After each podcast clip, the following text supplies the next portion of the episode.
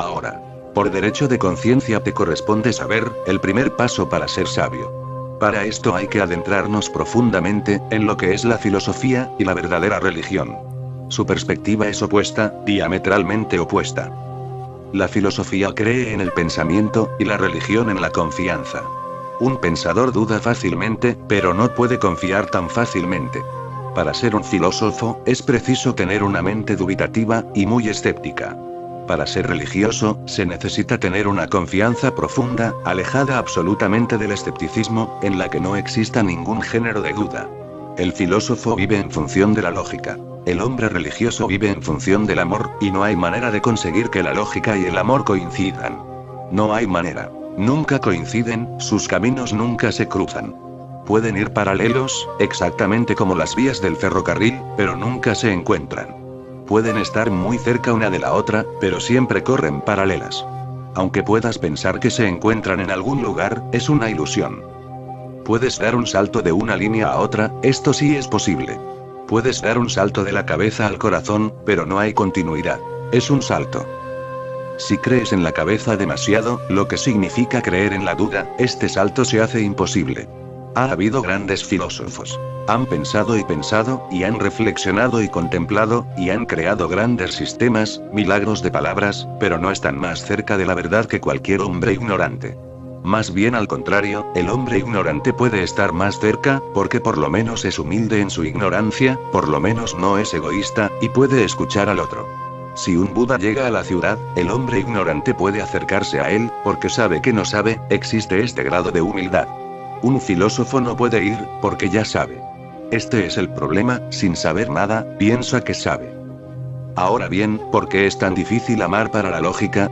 Porque el amor necesita un acto muy valiente, y este acto valiente es entrar en lo desconocido. La lógica es siempre cobarde, nunca entra en lo desconocido. La lógica dice, primero, tengo que conocer. Cuando el territorio sea bien conocido, daré el paso. La lógica es ajena a la aventura. El amor es absolutamente aventurero. A veces llega a parecer loco. A la mente lógica le parece siempre loco, y dice, ¿Qué estás haciendo, entrando en lo desconocido sin saber a dónde vas? ¿Qué estás haciendo, dejando el territorio que era conocido, seguro, sin peligro, quedándote sin hogar innecesariamente? No pierdas lo que tienes. Nunca llega a ningún sitio, porque siempre está pendiente del lugar de donde parte. Está interesado en el pasado. Es como si fueras viejo, y te dirigieras hacia la matriz. Esto es imposible, pero así funciona la mente humana. Con la lógica, vas hacia la fuente. Con el amor, vas hacia la floración final. Las dimensiones son diferentes. La lógica pregunta, ¿quién creó el mundo? Se interesa por el creador pasado, la fuente original. El amor nunca pregunta quién creó el mundo. Y está, de modo que, ¿para qué preocuparse de quién lo creó? ¿En qué te va a afectar saber quién creó el mundo? ¿Qué importa si fue un dios hindú, o una trinidad cristiana? El amor está interesado en lo que va a ser la floración final. Le interesa la budeidad, lo que va a sucederme a mí, a mi semilla, cómo va a florecer. Observa la diferencia. La lógica siempre está interesada en lo conocido, en el pasado, el camino que ya has recorrido.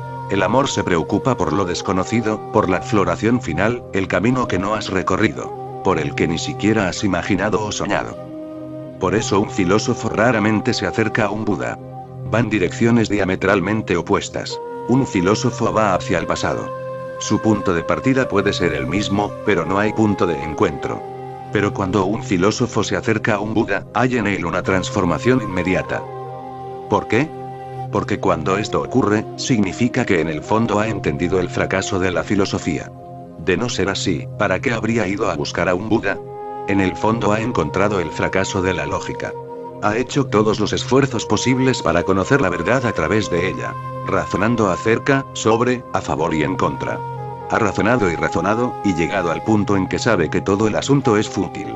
A través de la lógica nada puede conocerse. Este fracaso le da la humildad más honda que es posible en este mundo. Ni un hombre ignorante puede llegar a ser tan humilde, porque no ha llegado a conocer el sufrimiento del fracaso. El ignorante no ha sido arrojado, como el filósofo, de la cima al valle.